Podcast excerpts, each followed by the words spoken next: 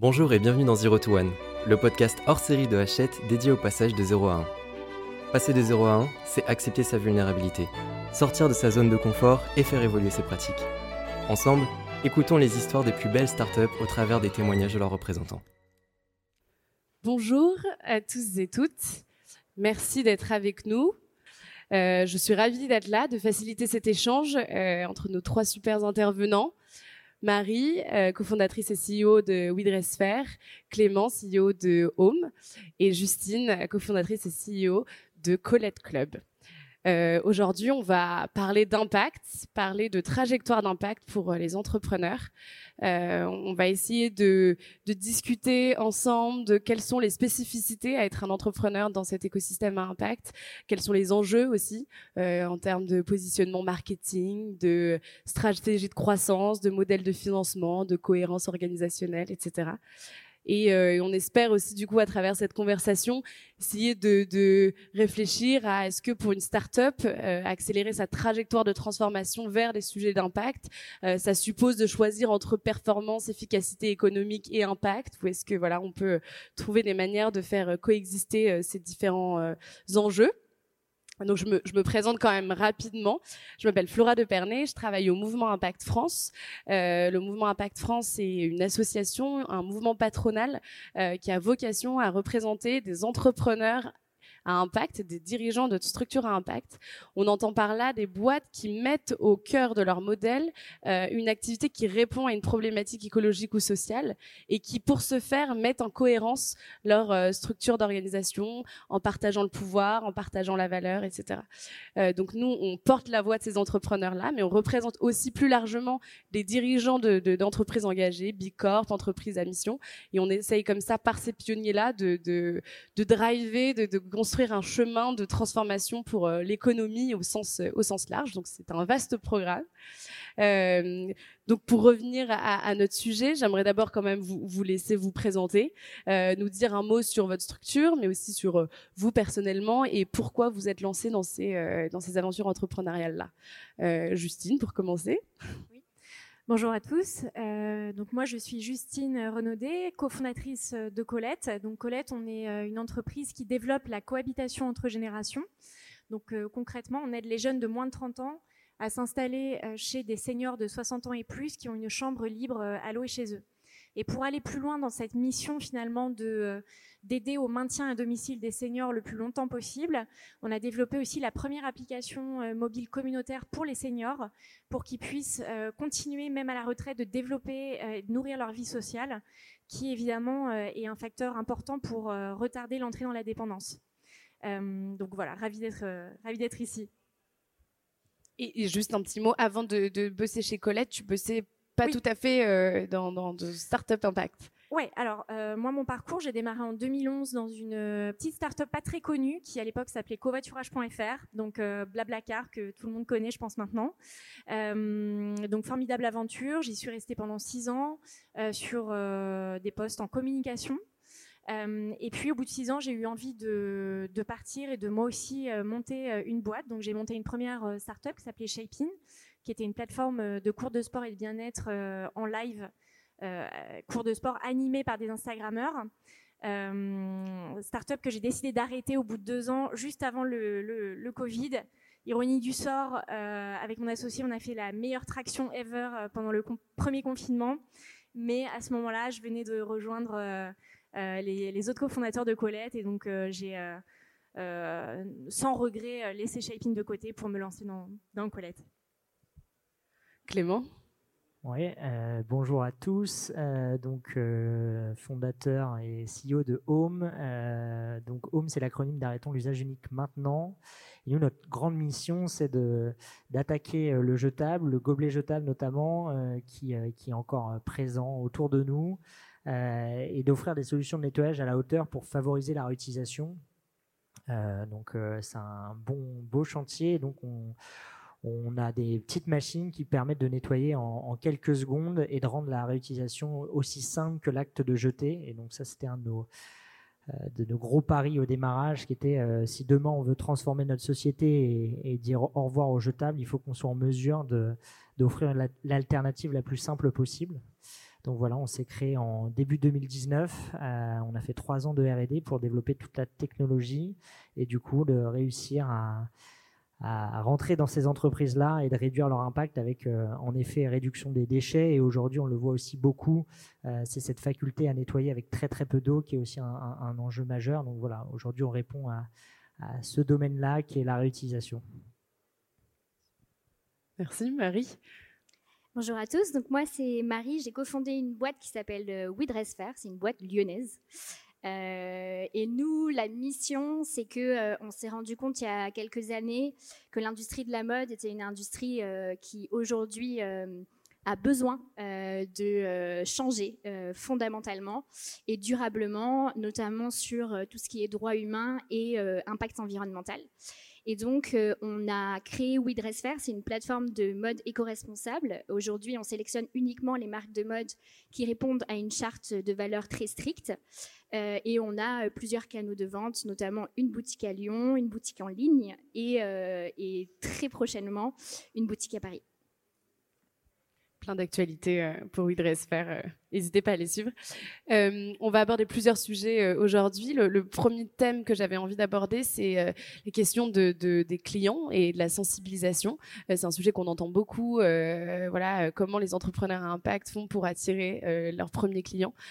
Clément, je crois que c'est un, sujet qui, vous a pas mal mobilisé. comment vous avez trouvé vos premiers clients? Je crois que vous avez été assez inventif. Voilà, Est-ce que tu peux nous raconter un peu? Euh, alors déjà, ce qui est assez intéressant, c'est que nous, on a eu fait trois ans de R&D, donc on a trouvé des clients avant d'avoir un produit, euh, ce qui était important pour euh, pouvoir se financer et montrer qu'il y avait une vraie traction.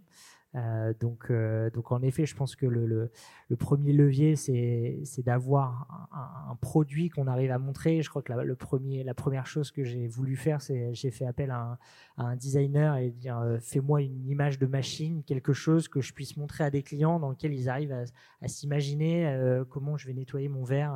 voilà. Donc ce qui est drôle, c'est que je pense que la première image, c'était une machine qui ressemble à une petite machine espresso. Euh, donc euh, je vendais ça sur euh, un, PowerPoint à mes premiers clients et, je les ai livrés, je pense, deux ans plus tard. Et la machine était, je pense, quatre fois plus grosse que ce qu'ils avaient acheté. Et pendant deux ans, j'ai dû, entre guillemets, leur dire bah, il y a eu le Covid, on va avoir du décalage, etc. Mais sans regret. et ensuite, en effet, c'est, je pense, premièrement, c'est de d'être capable de convaincre un peu ses amis euh, et, de voir dans quelle boîte ils travaillent, ça reste euh, la première porte d'entrée, je pense, euh, chez des clients, c'est de rentrer avec des gens qu'on connaît. donc ça, c'est numéro un. Je pense qu'ensuite, c'est il faut de l'audace. Aujourd'hui, notre plus gros client, c'est Total Energy, et on les a contactés en envoyant des une lettre au PDG euh, Monsieur Pouyanné qui nous a répondu quoi. Donc euh, pas hésiter à tenter euh, des, canaux différents aussi pour adresser pour adresser ses premiers clients. Et, pareil, je pense qu'il nous a bien fait décoller à un moment donné. C'est, on avait fait une vidéo sur LinkedIn, donc ça commence à dater, mais c'était, je pense, en 2019 justement avec euh, une maquette complètement fake euh, et on avait fait une vidéo qui a été vue 700 000 fois et sur laquelle derrière on a eu pas mal de clients qui nous ont qui nous ont contactés ce qui nous a franchement donné un bon coup de boost en se disant ok en fait notre concept il intéresse des boîtes et on va pouvoir se développer dessus. Euh, et ça vaut le coup quand, quand on fait de la R&D et qu'on a un produit qu'on va mettre trois ans à sortir, de s'assurer quand même que derrière il y, a un, marché quoi. Voilà. Donc euh, donc on a on a fonctionné comme ça euh, et c'est sûr que sur le hardware euh, il y a un côté un peu fake it until you make it qui est important. On avait fait pareil, on avait vu peut-être un peu trop grand, mais on avait fait une soirée de lancement à Station F en mode keynote. Apple avec avec pareil une, une machine où les gens nettoyaient des verres mais en fait on avait mis sur un meuble et toute la techno était dans un meuble énorme avec une armoire électrique, avec euh, et il y avait juste la façade de la machine. Les gens pensaient que c'était que ça qui marchait, mais pas du tout. Voilà. Donc euh, il faut euh, il faut un peu, je pense, faut rassurer des clients sur le fait que ça va marcher, alors que sur du hardware comme ça, il faut un peu de temps avant que ça marche, quoi. Voilà. Donc pas hésiter à être audacieux et se dire que qu'est-ce que qu'est-ce qu'on peut faire pour que le client ait confiance en nous, pour euh, pour euh, se dire qu'il va on, va le livrer un jour et que le produit sera à la hauteur. Voilà. Merci d'être aussi honnête. et euh, toi, Marie, vous avez été euh, du coup une des premières plateformes en fait à vous positionner sur ces sujets de mode éthique. Aujourd'hui, ça paraît, euh, en tout cas, c'est quand même démocratisé, ça paraît même presque basique, alors que ça ne l'était pas du tout au moment où vous êtes lancé. Comment vous avez fait justement pour driver les premiers clients vers vous? Alors nous, on a toujours été, euh, alors de base, je ne sais pas si, euh, si vous connaissez un peu l'histoire de WeDressFair, mais euh, on est un projet qui est monté donc par Antoine et moi. Antoine, c'est un ancien auditeur financier, donc rien à voir avec la mode, rien à voir avec la tech. il a fait le wagon, donc il sort du wagon Lyon et c'est le projet qui est sorti du wagon. Et moi, je suis chercheur en cancérologie à la base, donc j'ai absolument aussi rien à voir avec le milieu. Et en fait, du coup, nous, c'est, je pense, enfin, ça a été vraiment euh, un combat personnel. Euh, on a eu envie de mettre plus de sens dans notre travail et d'aller chercher, en fait, euh, les endroits aujourd'hui où il y avait besoin de changer les choses durablement. Et en fait, on est militant avant d'être entrepreneur. Donc, on est entrepreneur militant. Je ne sais pas si ça se dit. Il y a peut-être une case à rajouter quelque part. Et en fait je pense que très rapidement, on a réussi à hum, driver des personnes qui n'étaient pas des clients, mais qui étaient des ambassadeurs aussi et des militants comme nous, pour faire changer les choses euh, dans la mode. Et donc, on a fait euh, pas mal euh, de pédagogie. On écrit beaucoup de choses sur WeDressFair parce que l'idée, c'est de pas uniquement vendre des produits. si on s'arrête là, je pense qu'aujourd'hui, on rate un peu la mission qui est de, de, faire changer les choses durablement. du coup, chez WeDressFair, on a aussi derrière, à côté, euh, toute une mission de faire changer les mœurs et faire changer les manières de consommer. Et ça, malheureusement euh, ou heureusement, ça ne passe que par une chose qui est la pédagogie. Et donc, euh, on fait beaucoup de contenu. on est aujourd'hui très bien référencé pour justement aider les personnes à changer leur, leur méthode de consommation et expliquer en fait ce qui se passe derrière l'industrie textile aujourd'hui.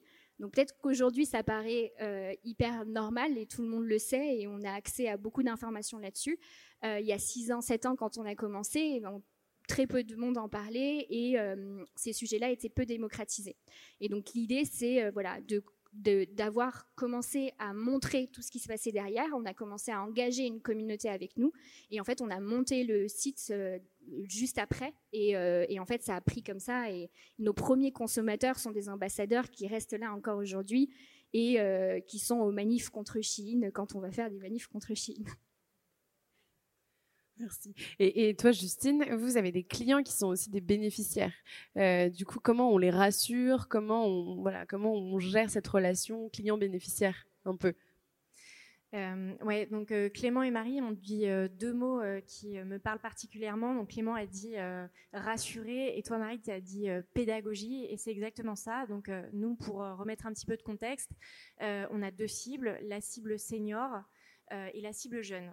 du côté des seniors, je pense que vous, le voyez très bien la chose, mais euh, c'est quand même une, population qui est très anxieuse, qui est très sur la défensive parce qu'ils sont énormément démarchés dans leur quotidien par tout un tas de services. Euh, donc nous, évidemment, le but, c'est de réassurer, d'apporter de la réassurance auprès de ces seniors. Et du côté des jeunes, euh, dans cette démarche de cohabitation intergénérationnelle, c'est pareil en fait. Euh, c'est des jeunes qui sont un peu aux abois, en recherche de logement. Il y a énormément d'arnaques sur Internet. Euh, donc en fait, on, recueille des jeunes et des seniors qui sont sur la défensive, inquiets, méfiants. Donc nous, notre première mission chez Collet, c'est déjà de les rassurer. sur la qualité de notre service, notre accompagnement, etc. On n'est pas une arnaque. Et ensuite, il faut voir que nous, on développe un, mode de logement qui est encore euh, assez euh, nouveau. Euh, on fait cohabiter sous un même toit des jeunes et des moins jeunes, deux générations qu'on oppose assez souvent, sous, le toit du senior. Donc, on veut vraiment faire cohabiter ensemble des inconnus. Donc, nous, notre, toute notre communication, en fait, elle est tournée vers cette réassurance, lever les barrières à l'usage, euh, souvent, parfois, que ce soit du côté des seniors ou des jeunes, il y a des, euh, barrières euh, qui sont parfois un peu anecdotiques. du côté des seniors, ça va être oui, mais est-ce que je vais devoir faire les machines à laver du jeune? Bon, des choses comme ça. le jeune, est-ce que je vais devoir fermer les volets tous les soirs? Enfin, c'est très idiot, mais nous, voilà, notre, rôle, c'est vraiment de faire de la pédagogie et de rassurer. Donc voilà, ça clôt un petit peu le débat. Et est-ce que l'impact que vous cherchez à avoir, euh, et euh, vous l'avez dès le départ euh, conscientisé et vous en avez fait une image forte de marque, ou est-ce que c'est venu petit à petit Comment c'est voilà, comment votre positionnement Alors on a compris Marie, voilà, activiste, je crois que c'était quand même bien conscientisé, mais peut-être vous deux, comment vous traitez ça? Euh, alors nous, c'est dans notre ADN aussi, c'est-à-dire que Home, euh, c'est l'acronyme d'arrêtons l'usage unique maintenant. Donc en fait, c'est notre mission clairement. Je pense que c'était important. Euh, donc, euh, en effet, en termes de positionnement, nous, c'était très clair. Euh, on est arrivé à une époque où, d'ailleurs, on a, on, a, on a senti pas mal de bascules. Au moment où s'est lancé, la loi AGEC n'existait pas réellement. tu peux nous dire la loi AGEC, donc c'est anti-gaspillage et économie circulaire. Il y a eu la suppression des, des, gobelets jetables en plastique, 1er janvier 2020.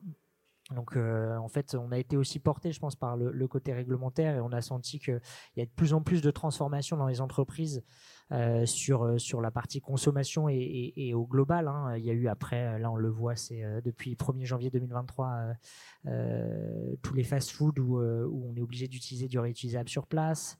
Euh, nous, on se développe aussi aux Pays-Bas où il y a l'interdiction des gobelets en carton, euh, définitivement. Donc nous, on est aussi porté par, euh, par cet aspect-là, c'est sûr. Mais nous, c'est clairement dans notre ADN et on, le, enfin, on arrive pour ça, pour remplacer le, jetable dans les entreprises. Et ce qui est intéressant aussi, c'est qu'il y a eu le Covid juste après où où du coup il y a eu un retour du jetable et où en fait l'hygiène et nous le fait de, de, désinfecter un contenant avec la vapeur a été un, un point clé. Et aujourd'hui, nous, on utilise peu d'eau. Et notre, vision, c'est d'utiliser un, nettoyage aussi avec, euh, avec de la vapeur pour consommer le moins d'eau possible. Et donc, euh, je pense que c'est aussi intéressant, c'est comment de, de par ce, on va dire, notre mission qui est claire, qui peut être euh, un peu engageante, on arrive à en faire un produit qui reste ludique, très simple, qui soit euh, moi ce que j'appelle une écologie moderne, c'est-à-dire arriver et dire bah si tu veux un produit qui soit euh, qui soit écologique, il faut est plus cher, il est plus contraignant, en fait ça ne marchera pas. Euh, donc si on veut qu'il soit universel, il faut qu'il soit, je pense, au, moins au même prix que le que, que, le produit qui n'est qui est moins écologique, et il faut derrière qu'on ait un produit qui soit aussi simple. que, que, le jetable si on veut réellement qu'il soit adopté par la, plus grande masse. Euh, donc c'est aujourd'hui euh, pareil, donc faut apporter, je pense, de, la pédagogie un peu à, nos clients parce qu'on est sur une transformation. Euh, quelqu'un qui a utilisé des gobelets jetables toute sa vie, quand tu lui dis il va falloir que tu utilises un, un, autre mode de consommation, même s'il est plus sympa ou autre, il y a quand même un frein au changement.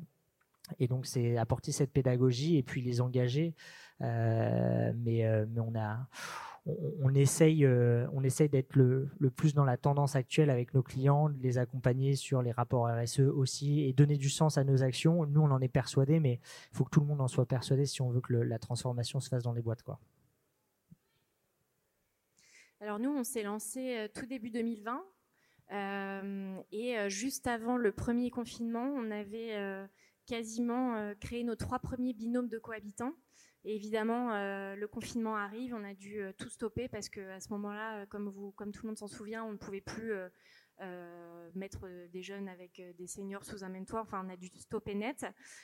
donc, on avait, en se lançant, la, forte conviction qu'on aurait un impact, mais le gros stop du confinement, ça nous a permis de faire un pas en arrière en fait avec mes, autres cofondateurs pour vraiment se poser sur euh, la définition de notre raison d'être et finalement à quel niveau nous euh, chez Colette euh, on, allait avoir un impact. Donc aujourd'hui, on sait que voilà, on, a un impact sur quatre, vraiment quatre, quatre niveaux. Le premier, c'est de briser la solitude, que ce soit celle des seniors, mais aussi celle des jeunes dont on parle moins. Euh, c'est l'augmentation du pouvoir d'achat, donc du côté des seniors, générer des revenus complémentaires grâce à la location d'une chambre inexploitée. Du côté des jeunes, c'est évidemment d'avoir accès à un logement moins cher, 30% euh, moins cher en moyenne quand même. Ensuite, il y a le côté euh, renforcer le lien intergénérationnel, parce que très souvent, voilà, on souscrit à ce cliché de euh, les jeunes, ils n'aiment pas les vieux, euh, les vieux, ils comprennent pas les jeunes. Bon, nous, on a des exemples tous les jours euh, qui, montrent le, contraire. Et enfin, le dernier volet, c'est vraiment lutter contre la sous-exploitation des logements et lutter contre l'étalement urbain. Donc finalement, ce, confinement, ça nous a permis de mettre tout ça à plat. On savait qu'on allait avoir un, impact et qu'on faisait un peu partie de ces startups à impact, de cet écosystème. Et on a pu vraiment le mettre à plat pendant cette période. Et ensuite, le mettre en pratique quand le confinement a été levé. Super. L'importance de formaliser aussi l'impact. Quoi. Je peux peut-être juste compléter un truc parce que nous, ça a toujours été dans notre ADN, mais en fait, on s'est aussi dit quand on allait créer la structure, euh, on a réfléchi aussi au type de structure qu'on allait créer. Et euh, c'était important pour nous de pas uniquement être euh, des entrepreneurs et d'avoir une mission derrière, mais en fait, les statuts juridiques de la société devaient refléter ce que nous aussi on voulait comme société demain et comme entreprise demain. Et du coup, tout de suite, on est allé chercher. Alors, on connaissait pas du tout. Euh, enfin, je ne sais pas si dans la salle vous avez créé euh, des boîtes, mais euh, au tout départ, quand on cherche à créer des statuts, ben, en fait, on se pose des questions sur c'est quoi les, meilleurs statuts juridiques, qu'est-ce qui protège un tel, qu'est-ce qui protège enfin telle ou telle structure et telle ou telle chose. Et en fait, nous, on est tombé sur les statuts d'économie sociale et solidaire. qui nous ont beaucoup parlé parce que dans ces statuts-là, vraiment, ça cadre le fait euh, qu'on euh, a une mission et qu'on a une recherche d'objets social vraiment dans, notre société, dans la société qu'on a créée. Et euh, ça a vraiment, c'est toujours au cœur de WeDressFair aujourd'hui. Et ce qu'on demande aux entreprises qu'on rentre sur notre plateforme, on se l'applique aussi à nous-mêmes. Et c'est pour ça que ça a été super important pour nous de réfléchir et d'avoir ces statuts aujourd'hui qui sont écrits et qui sont connus de tous nos salariés. Et, pour euh, rebondir là-dessus, sur un, plan business marketing, euh, vous, avez euh, décidé de ne pas utiliser de pub ciblée pendant très longtemps, de, publicité sur, Internet. Est-ce que c'est un choix justement par impact? C'est un, peu un renoncement, notamment au début. Est-ce que c'est par cohérence justement de, modèle? Et, comment, vous avez, fait malgré ce choix? Alors c'était un choix et un non-choix, je pense. Euh, bah, de base, on vient pas du métier du marketing non plus, donc c'était euh, c'est pas des réflexes qu'on avait assez euh, naturellement. Et en fait, naturellement, moi, je suis scientifique. La première chose que j'ai faite, c'est lire des articles scientifiques et traduire ces articles-là et les vulgariser en articles digérables et consommables pour, enfin, et compréhensibles pour la plupart. Et en fait, euh, le fait de faire ça, enfin, je pense que j'ai passé les trois ou quatre premiers mois à faire que ça. Et du coup, à lire des articles, vulgariser des matières, des process de transformation, des process de fabrication. Et en fait, on est remonté en SEO de façon naturelle et hyper euh, euh, rapidement. Et euh, en fait, on est aujourd'hui 80% de notre trafic sur notre site. Donc, on a à peu près 250 euh, 000 visites par mois sur notre site. 80% de ce trafic-là, il vient euh, du SEO et en fait, il vient de la pédagogie. Donc, nous, on trouve ça génialissime parce que c'est des personnes qui sont super intéressées, qui vont chercher, qui vont, qui vont apprendre du coup de ces articles-là. Et petit à petit, après, on a développé la partie marketing. Et quand on a développé la partie publicité payante, etc., euh, on s'est posé la question aussi de revoir le modèle derrière. Est-ce qu'on est une entreprise de mode qui euh, veut pousser à la consommation? Ça veut dire quoi pousser à la consommation? Jusqu'où on va et euh, quelles sont les règles qu'on se donne quand on fait de la publicité? Et donc c'est là où nous on on essaye toujours d'avoir euh, on va dire, euh, un marketing raisonnable, euh, le plus raisonnable possible pour éviter d'être, de surcibler les personnes qui sont intéressées et finalement de la faire acheter des produits dont ils n'ont pas besoin. Nous, on est là vraiment pour être une alternative aux personnes qui ont besoin d'acheter de la mode et qui ont envie de consommer des produits éco-responsables aujourd'hui qui ont un impact social et environnemental plus positif. Merci. Justine, comment ça résonne justement cette question de marketing euh, raisonnable, notamment avec des approches très différentes euh, pour cibler les étudiants d'un côté, des seniors de l'autre? Comment vous, vous faites chez Colette? Ouais, bah je, pense que la, plus belle preuve d'un impact positif sur euh, le quotidien de nos cibles, c'est que nous, on a un très bon bouche à oreille. Donc typiquement sur la cible des jeunes, on fait aucun marketing payant. Il n'y en a pas besoin parce que Colette finalement est un tel bon plan logement pour, euh, pour les jeunes que euh, l'info se, diffuse rapidement au sein des universités, des écoles et donc on a des milliers finalement de jeunes qui tous les mois euh, viennent s'inscrire sur Colette en, recherche active ou non d'un logement. Ben, ils viennent de la part d'amis.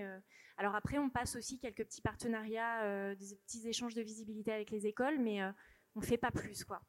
Euh, du côté des seniors, on fait un peu de marketing payant pour, euh, je dirais, voilà, au début, il a fallu un petit peu quand même lancer la machine, mais aujourd'hui, c'est la même chose. En fait, on se rend compte qu'un autre euh, senior qui démarre l'aventure Colette, il est tellement, il est tellement heureux de, cette expérience qu'il va en parler autour de lui. Donc, on a beaucoup d'autres qui viennent de la part d'amis, de collègues, de frères, de sœurs. Et, ça, c'est ça, c'est le, meilleur comment dire, notre communauté est notre meilleure arme marketing finalement. Euh, donc voilà un petit peu. Euh, et puis dernière chose, mais euh, ce qui est chouette aussi, c'est que la cohabitation entre générations, ça donne lieu à des très belles histoires. C'est vrai, il y a des histoires d'amitié au sein des binômes. c'est une pratique qui est vertueuse. Donc on a la chance d'être plutôt aimé de, des médias. Donc on a, beaucoup de retombées et ça, ça nous aide évidemment beaucoup euh, quand des tiers et pas nous, évidemment, Colette, parlons de, des avantages de, cette pratique, eh ben, ça a beaucoup de force et euh, on a beaucoup d'autres qui viennent euh, des médias, de, la radio, de la télé, etc. Super. Et Clément, pour terminer sur, sur cette question, vous, vous avez une stratégie plutôt axée grands groupes. comment, comment ça se passe? Pourquoi avoir fait ce choix? Et puis, est-ce qu'il y a encore des freins peut-être à lever dans la coopération start-up grand groupe et notamment start-up à impact grand groupe peut-être? Est-ce que tu peux nous en dire un mot? Alors en effet, on est, on s'est attaqué au, enfin, on s'attaque à toutes les entreprises de plus de 50 personnes globalement. Après, euh, évidemment, dans une stratégie euh, un peu de, go-to-market, euh, les grands comptes sont intéressants parce que bah, ils ont des, contraintes qui sont assez importantes sur ces niveaux justement de, réutilisation, de réduction des déchets, et puis ils sont assez sensibilisés quand même. Et ils ont des équipes aussi pour gérer ces sujets-là. je pense que quand tu as une équipe de 20-30 personnes, chacun est responsable de ce, un, peu de soi-même. Euh, on va avoir un lave-vaisselle quand c'est un petit peu euh, des mères de toi. Dans les grands groupes, c'est un peu plus difficile. Euh, et donc, en effet, on a, aujourd'hui signé un peu plus de la moitié du CAC 40 dans nos clients. donc, on a des beaux noms. Par contre, on a des sujets d'upsell chez ces clients, comment on continue de, de, de vendre et d'en installer plus, comment on fait pour être présent aussi à la cafétéria où aujourd'hui ils utilisent encore des gobelets jetables. Euh, parce qu'il y a plein d'espaces différents pour prendre son café. Comment on fait pour euh, sur des events comme ça aussi pour euh, donc on s'adresse pas que aux grands groupes. On a un, marché qui est énorme. Hein. comme je le dis, aujourd'hui on utilise encore 5 milliards de gobelets jetables en France, donc on a on a du travail encore nous. par contre sur les grands groupes moi, ce que j'ai remarqué, c'est déjà être en, pour attaquer en tout cas ces, clients-là, il faut être en mesure déjà de savoir leur parler, de savoir cartographier, connaître un peu la politique. Alors moi j'ai fait euh, six ans avant chez L'Oréal, euh, donc ça aide aussi, je pense, à, comprendre un peu comment mailler dans cet écosystème-là. Euh, donc je pense qu'il faut être capable, si on n'est pas capable de le faire, de recruter quelqu'un qui, est capable d'adresser ces clients-là, parce que c'est des clients qui sont longs et en termes de business, c'est différent. ensuite, il y a, un côté fondamental qui est l'engagement. En effet, nos clients oui, ils achètent, euh, ils achètent euh, un produit qui est qu'on veut ludique, sympa et euh, qui redore un peu aussi l'image de, la pause café, qui est quand même plus sympa dans, un beau verre que dans, dans un gobelet jetable.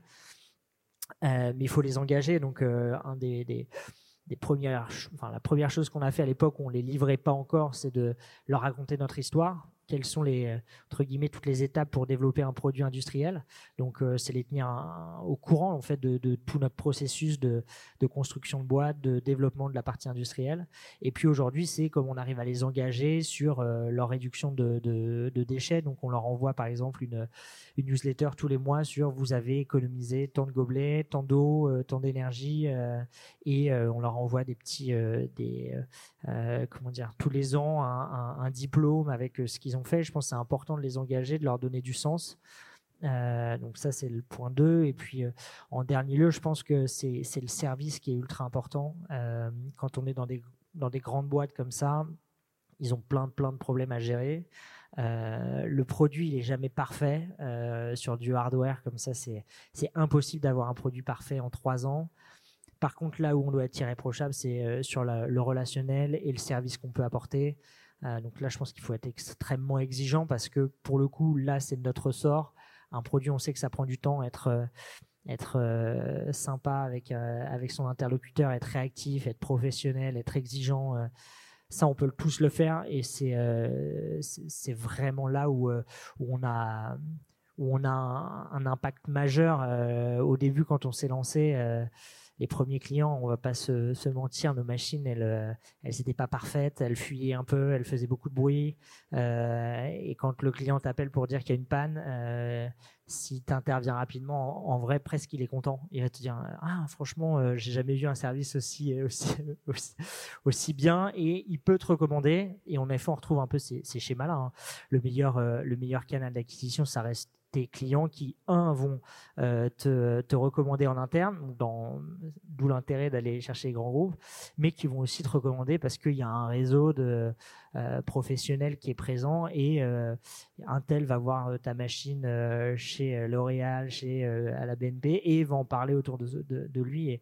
Et, ça, c'est sûr que c'est le, meilleur canal d'acquisition parce que derrière, le client va être en confiance, il a déjà vu ton produit, il sait que c'est canon et, et c'est un, un super levier. Tu parles d'engagement et de, fidélisation. Euh, vous avez tous les deux dit le mot ambassadeur à un moment donné dans, vos échanges. On sent que c'est important euh, d'avoir euh, des clients comme ça que vous identifiez, fidélisez, qui deviennent des ambassadeurs de, vos, produits. Est-ce que justement, en ayant une solution impact, c'est plus simple d'être dans cette logique-là, d'avoir des ou pas? et voilà. Et comment est-ce que c'est une stratégie que vous mettez en place d'avoir des ambassadeurs? Euh, ouais, enfin, je, nous, je sais que, alors déjà les seniors, euh, c'est des, euh, ils sont durs à, convaincre, mais une fois qu'ils sont fidèles à une marque, ils y restent et alors ils sont engagés, ils veulent aider, c'est assez formidable. Euh, donc nous, euh, on a toujours eu l'envie de, développer un programme ambassadeur ou en tout cas de s'appuyer sur notre communauté pour grandir. Et, euh, ça vient presque d'eux. Hein, en fait, on va presque pas assez vite pour eux. Ils veulent, par exemple, nous, on rencontre chaque senior à, domicile pour apprendre à le connaître avant la mise en location de sa chambre, etc. Euh, on veut s'appuyer sur la communauté pour pouvoir euh, visiter plus de, domiciles, etc. Et euh, ça fait des mois que eux nous disent mais moi je veux le faire, je veux le faire, etc. Donc ils sont hyper désireux parce que je pense c'est dans leur, c'est propre à cette cible senior qui est très engagée et c'est aussi propre à, à notre mission. Euh, eux-mêmes sont hyper convaincus des bienfaits euh, du service qu'on propose et ont envie de euh, voilà d'être acteurs en fait de cet impact qu'on crée. ça c'est certain. Moi juste je suis un, je suis, je suis un peu contre le fait de se dire parce qu'on est une entreprise à impact. en fait, on peut demander plus de choses, c'est plus simple, etc. on peut faire avoir des services un peu euh, en dessous de ce que les autres proposent parce qu'on est à impact. Moi, je suis, carrément contre en fait ce truc-là parce que ça dégrade ce que c'est qu'aujourd'hui l'impact et euh, ça, empêche la démocratisation du fait que tout le monde doit avoir, euh, doit rechercher en fait ce, niveau d'impact. du coup, chez nous, en fait, on s'applique aussi ces choses-là et on s'est dit, ben, par exemple sur de la livraison, euh, bah ouais, tous nos concurrents, ils livrent en 72 heures. Est-ce que nous, on peut livrer en 72 heures euh, et euh, minimiser l'impact comme on peut sur le fait de et avoir ce niveau d'exigence et minimiser l'impact dessus?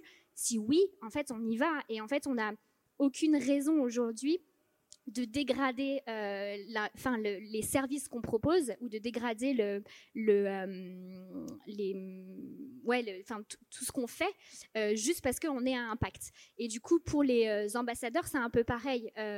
Aujourd'hui, donc on a créé, on en parlait tout à l'heure, on a créé ça c'est venu un petit peu de la communauté et puis de, de, nous, ce qu'on a pu voir. Euh, on est le, premier distributeur français à proposer à ses clients de choisir les collections en avance avec, avec nous. Euh, donc ça, c'est quelque chose qui n'a jamais été fait avant. Euh, et c'est venu du fait que, ben, en fait, nous, en fin de collection, en fin de saison, si on a des invendus, ben c'est pas bon pour la planète parce que ces invendus-là, ils ont été créés pour rien. Donc il y a eu un impact environnemental et social de ces produits-là qui sont là aujourd'hui et qui ne servent à personne. Euh, c'est pas bon pour le business non plus, parce que ben, du coup, on a, de la on a ces produits-là euh, chez nous et on doit les stocker. Et c'est pas bon pour le client, parce qu'il y a une image euh, de WeDressFair qui est, ben, en fait, on a grandi notre catalogue comme ça, on vous propose tous les produits et en fait c'est un petit peu, on va essayer de, d'avoir, de vous proposer le max de choses et du coup de vous pousser un petit peu à acheter des choses dont vous n'avez pas besoin. Et d'ailleurs, les produits se retrouvent soldés, etc. Donc, du coup, forcément, c'est pas bon pour l'image. Et ce programme ambassadeur-là, euh, on s'est pas rendu compte de la portée qu'il pouvait avoir. On est parti pour faire 500 personnes, enfin, avoir 500 personnes avec nous sur ce programme-là.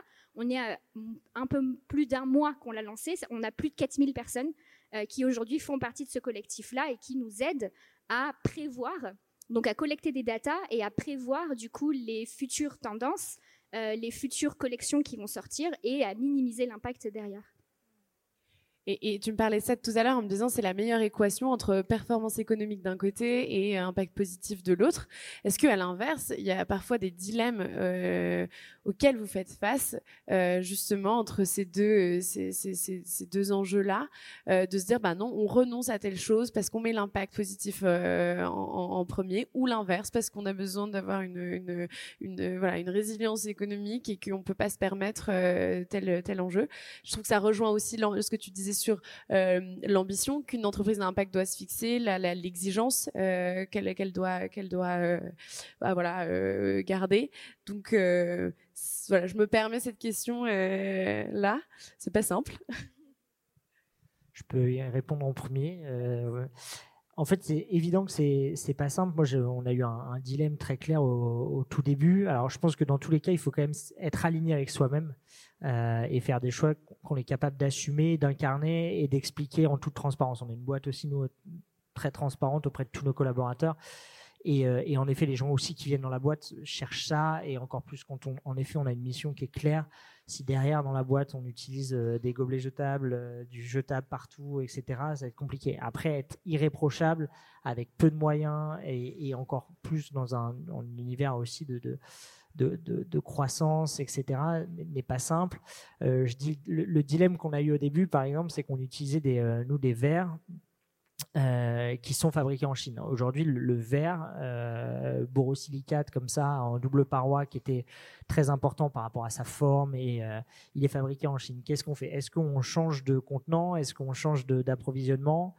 Et je pense qu'on a, moi j'ai eu des discussions assez intéressantes là-dessus qui dire en fait mesure-toi les choses que tu peux faire, euh, concentre-toi aussi sur euh, tes priorités et ensuite tu traiteras les priorités au fur et à mesure. Aujourd'hui, il n'y a pas de filière de borosilicate euh, et de, de, de verre double paroi en France. Bah, en fait, crée ton, crée ton marché et peut-être que demain, quand tu auras d'énormes volumes, bah, tu pourras relocaliser et tu auras un point plus important pour changer les choses.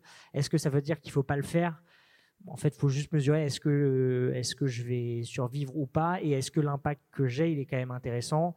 Aujourd'hui et est-ce que voilà euh, est-ce que je peux euh, rendre la chose la plus raisonnable possible? Aujourd'hui on, s'est associé nous avec Bodum où en fait on fait venir euh, la marchandise par bateau depuis Chine. Au final l'impact est moindre que si je faisais ça de manière totalement incohérente tout seul dans mon coin et pas cadré par une charte responsable de nos achats etc en fait, c'est pas simple. Il faut se dire aussi que même les très grands groupes n'arrivent même pas à être irréprochables avec des moyens colossaux. Alors c'est pas euh, euh, nous avec euh, des, tout petits moyens où on va être totalement irréprochable de A à Z. ça c'est un point. Après, par contre, c'est évident qu'il faut être aligné avec avec ces valeurs, ou sinon de toute manière les les gens vont peut s'y retrouver aussi. Donc faut trouver le, juste milieu, c'est pas simple. Et moi, je le dis, et je pense que c'est aussi plus compliqué parce que dans le hardware et dans l'industrie, euh, c'est, euh, on, fait face à des sujets sur lesquels on, ne peut pas avoir la, maîtrise totale. C'est-à-dire que mes appros, etc., euh, mes composants électroniques, je ne les source que en Asie. donc, on a beau avoir, vouloir une supply chain la plus locale possible, il y des, y a un contexte de marché qui fait que même si si on aimerait faire autrement, on ne peut pas faire autrement. Quoi. Voilà. Il faut l'accepter aussi et vivre avec et se dire que on l'a en tête. Je pense que c'est aussi un bon point. Le dire, on en est conscient. Et par contre, dès qu'on pourra faire mieux, on fera mieux. Merci. Justine, tu veux Nous, nous c'est un petit peu différent parce qu'on est sur du service. donc voilà, on n'a pas de, de notion d'achat ou autre. en revanche, voilà, on essaye d'être exemplaire au quotidien en interne, dans tout, dans tout notre marketing, notre communication. Euh, je sais que nous, on a un peu une politique euh, zéro goodies. Euh, si vous venez nous voir sur un stand, un événement, c'est très spartiate, c'est-à-dire qu'on n'a pas de tote bag, de stylo, de trucs, bien que les seniors, je pense, adoreraient ça. donc voilà, on essaye juste à tous les niveaux, on mesure notre impact.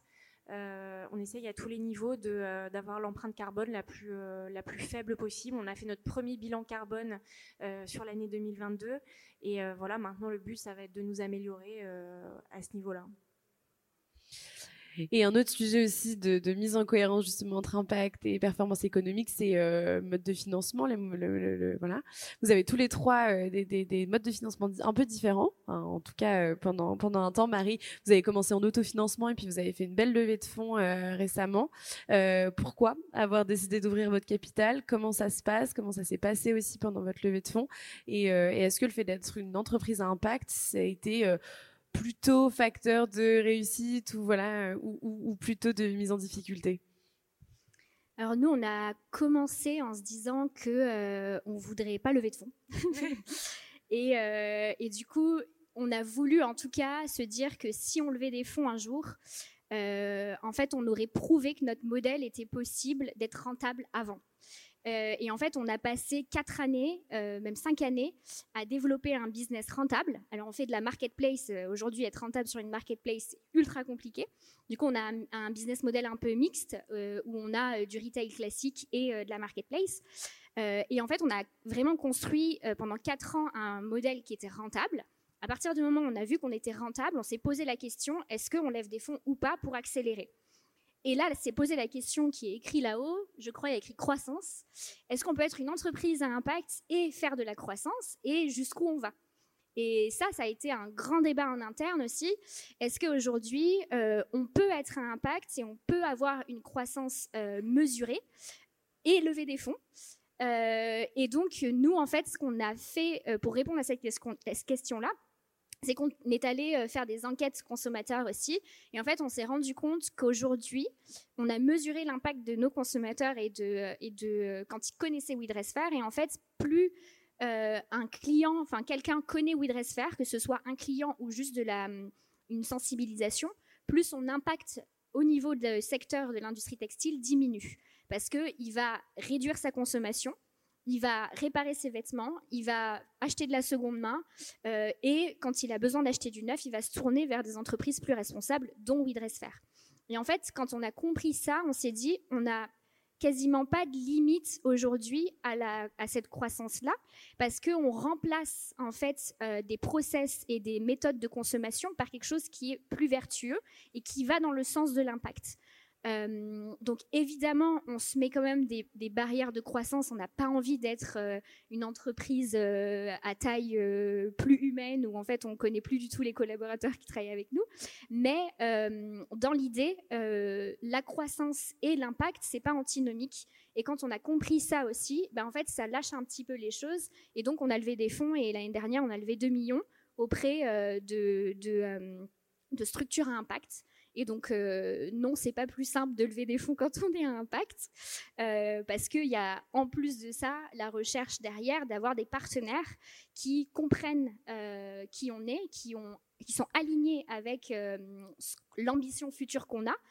qui ne sont pas des multiples fois 25 en 5 ans, euh, et qui comprennent ça et qui sont alignés avec ce fait, enfin, euh, ce, mode de fonctionnement-là et qui vont pas nous demander euh, des choses qu'on n'arrivera pas à faire et qui seront contre-productifs aussi pour notre modèle.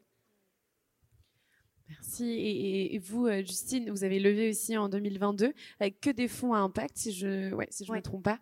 Et pourquoi ce choix aussi? Je crois que ça avait, de, ça avait de la valeur pour vous en fait de choisir des fonds à impact. Qu'est-ce que ça change aussi par rapport à tes expériences peut-être précédentes euh, oui, c'était hyper important euh, d'avoir euh, à nos côtés des, soutiens, des partenaires qui partagent notre vision de l'impact. et je rejoins beaucoup Marie. En fait, on s'est tourné vers des, fonds qui, qui comprenaient en fait qu'est-ce qu'on était en train de construire. La cohabitation entre générations, aujourd'hui, c'est un marché à éduquer. C'est-à-dire que euh, c'est pas euh, en un claquement de doigts qu'on arrive à avoir euh, une personne de plus de 60 ans qui ouvre son domicile et qui tout d'un coup se met à cohabiter avec un jeune.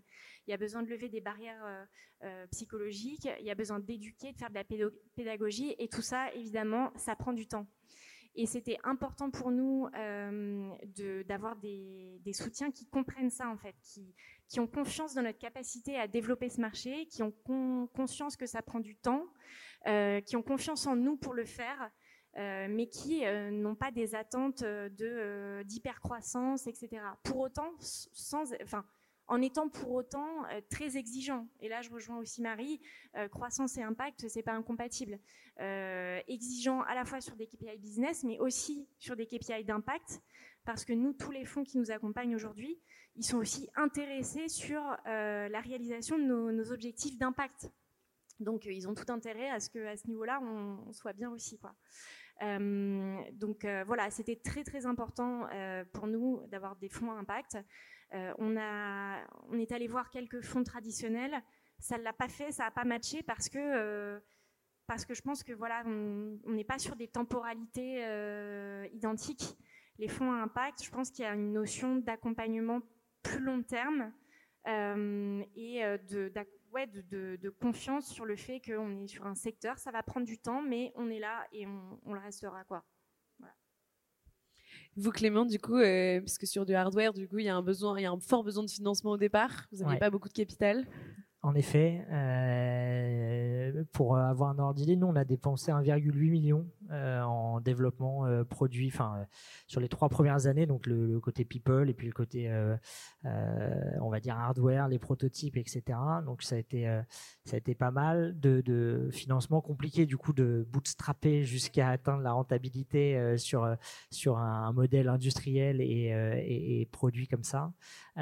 donc nous on a levé assez tôt avec finalement de la, euh, la famille autour de nous. Je crois que c'est un, premier, euh, levier intéressant. Et puis on a beaucoup travaillé avec la BPI sur euh, le, déploiement de ce type de, solutions avec des effets de levier intéressants. Et puis ensuite, on a levé avec un fonds impact qui s'appelle Maïf, Maïf Impact, sur une levée en amorçage. Euh, et oui, clairement, heureusement qu'on avait cette mission-là à l'époque, euh, parce que euh, le hardware a toujours fait peur et fait encore peur dans les investissements parce que ça demande, ça demande un peu plus de cash. donc, donc forcément, les retours sur investissement en plus sont plus compliqués, ça prend plus de temps, etc. Donc l'écosystème est en train de se créer. Il y a quand même une dynamique qui est bien différente sur le sur le hardware euh, en ce moment, donc euh, tant mieux. Euh, mais, mais on a quand même levé, c'est assez rigolo, avec un fonds impact.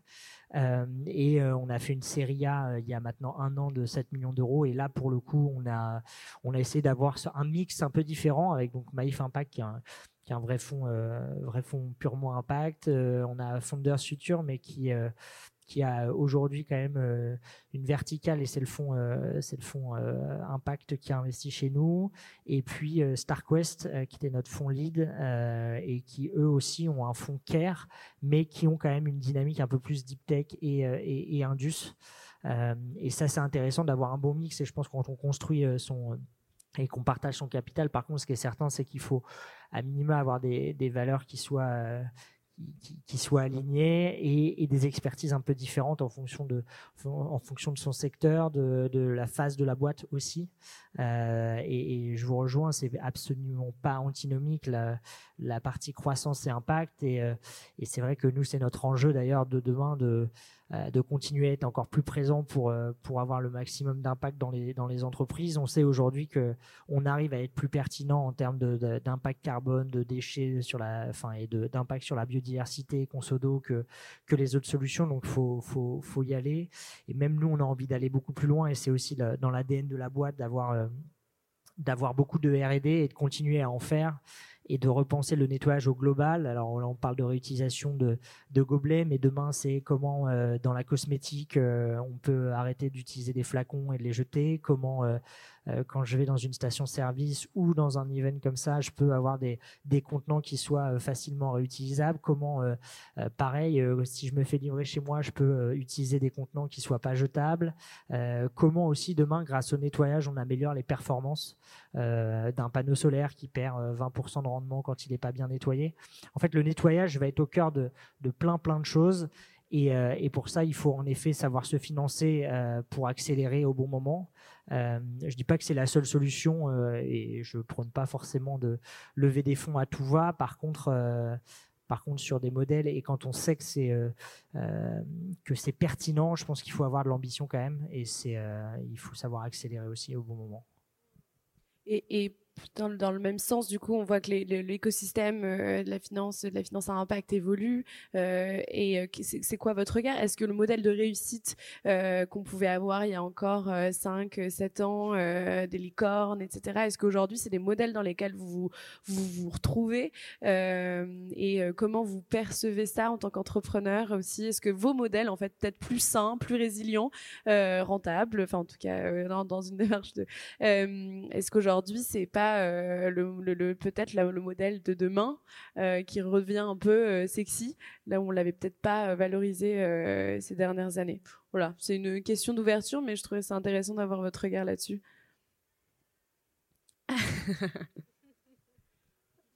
Bah, alors je peux m'y coller si vous voulez. non, mais je pense que, alors, en tout cas, moi je l'ai vu sur les startups impact et en plus industriels, mais de toute manière, il n'y a pas eu des survalorisations. ce qui fait qu'aujourd'hui, dans le contexte actuel, euh, c'est un peu moins difficile. Et en effet, euh, aujourd'hui, tout le monde nous dit allez chercher de la rentabilité si vous voulez aller lever des fonds. Donc, c'est un sujet qui est beaucoup plus présent. en effet, par rapport aux licornes et ce qui s'est passé, en effet, je pense qu'il y a eu des, des survalorisations et qu'aujourd'hui, sur les boîtes SaaS de la tech, c'est un peu plus compliqué parce qu'il faut potentiellement un petit peu repenser le modèle et aller chercher peut-être un petit peu moins de croissance. Euh, donc, euh, donc euh, ce qui est certain aussi, c'est qu'on voit beaucoup plus de fonds qui aujourd'hui en fait intègrent j'ai envie de dire, la, la, la notion d'impact au cœur même de leur investissement. Et c'est d'ailleurs, je pense, là, s'il y a des entrepreneurs qui veulent monter leur boîte, c'est le conseil que je donne, c'est peu importe la boîte que vous créez, il faut que de toute manière, dans, dans ce que vous allez créer, il faut créer du mieux et le mieux va passer aussi par euh, euh, bah, ces, aspects-là, environnementaux, sociétaux, euh, et, créer une boîte sans penser à ça, de toute manière, serait une erreur. Et donc, les fonds aussi l'intègrent. Dans quelle mesure et à quel degré, ça dépend des fonds et de leur ADN, et en effet de leur retour sur investissement, qui est le, point, central aussi pour, ces boîtes-là. mais mais c'est indissociable aujourd'hui d'une boîte si on veut, je pense, euh, créer une boîte qui va être présente demain et même pour recruter des gens. Je pense que euh, si on n'a pas cette verticale-là, euh, ça va devenir de plus en plus compliqué. donc, je pense qu'il y a de belles choses à faire sur encore plus pour ces boîtes-là parce qu'on s'est construit de manière peut-être un peu plus, un peu plus intelligente, écologiquement parlant, on va dire. Alors, je ne sais pas si c'est vraiment, enfin, je ne sais pas si c'est l'impact qui crée de la résilience. Enfin, peut-être pas dans tous les secteurs.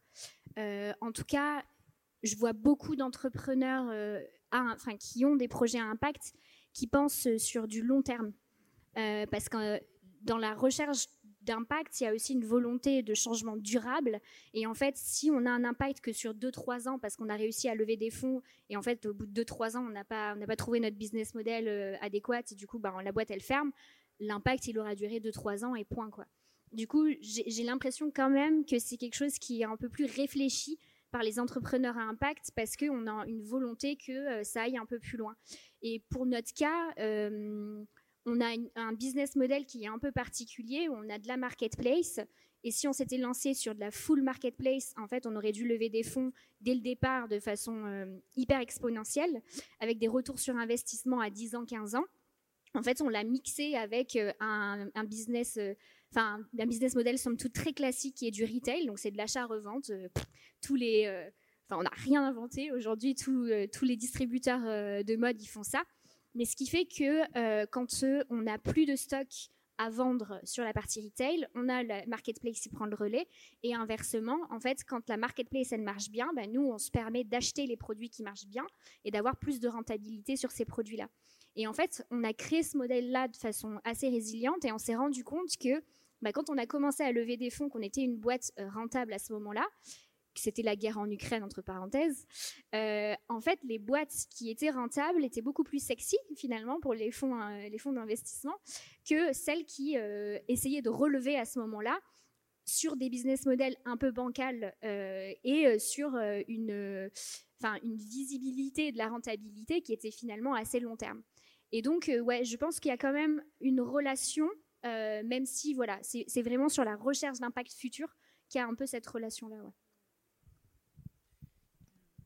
Merci, on arrive euh, à la fin de, ces échanges. J'ai envie de vous poser une dernière question assez simple et en même temps, euh, voilà, si vous, vous aviez un conseil que vous auriez aimé recevoir euh, en démarrant votre, entreprise, quel, aurait été-il?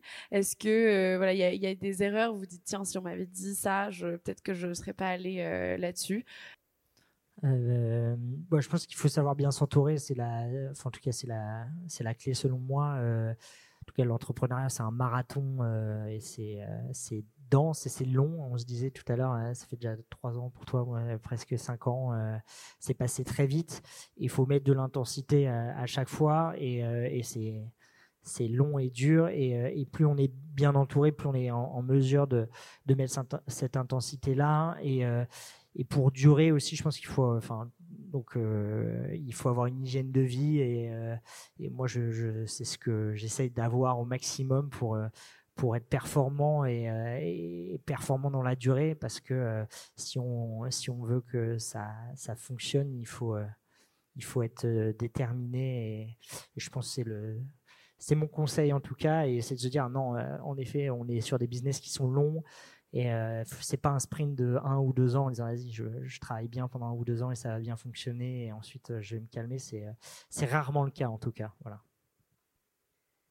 Moi, je dirais que si vous avez une idée de projet, il faut, il faut juste foncer et pas se chercher ou se trouver des excuses. Oui, mais j'ai pas d'argent, j'ai pas de financement. Oui, mais je veux monter un truc tech et j'ai pas de CTO. en fait, il faut juste y aller. Il y a des solutions à tout et, euh, et ne pas euh, voilà ne pas se laisser un petit peu euh, polluer par des problèmes qu'on se souvent se, crée soi-même alors qu'il y a mille solutions pour pouvoir bootstrapper un projet et le démarrer et si on le fait pas quelqu'un d'autre à côté va certainement le faire donc voilà ne pas attendre moi, je dirais peut-être, enfin, j'allais dire s'entourer, mais c'était, du coup, j'ai cherché un autre vite rapidement. c'était peut-être revoir ses modèles de réussite. Euh, en fait, on, a tendance à beaucoup se comparer quand on est entrepreneur euh, et vouloir des modèles de réussite qu'on voit dans les médias aujourd'hui.